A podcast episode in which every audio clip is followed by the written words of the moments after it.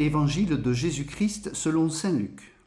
En ce temps-là, Jésus disait à ses disciples en parabole Un aveugle peut-il guider un autre aveugle?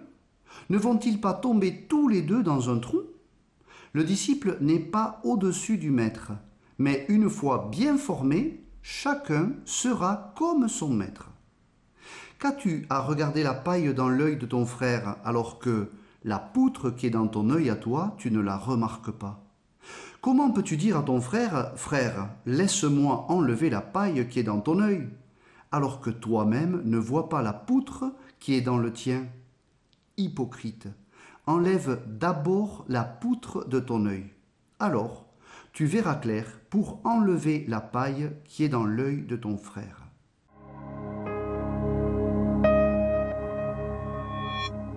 Les images de Jésus, 2000 ans après, parlent encore. Trente ans à se taire avant de parler au nom de Dieu, cela aide à ciseler des mots qui vont traverser les siècles. Jésus est le Maître. Nous en serons toujours les disciples.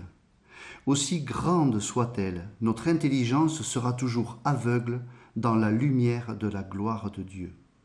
Même entre nous, nous ne sommes pas sages, nous ne sommes pas charitables. Nous voyons si facilement en l'autre ce qui ne va pas, sans nous rendre compte de notre propre aveuglement.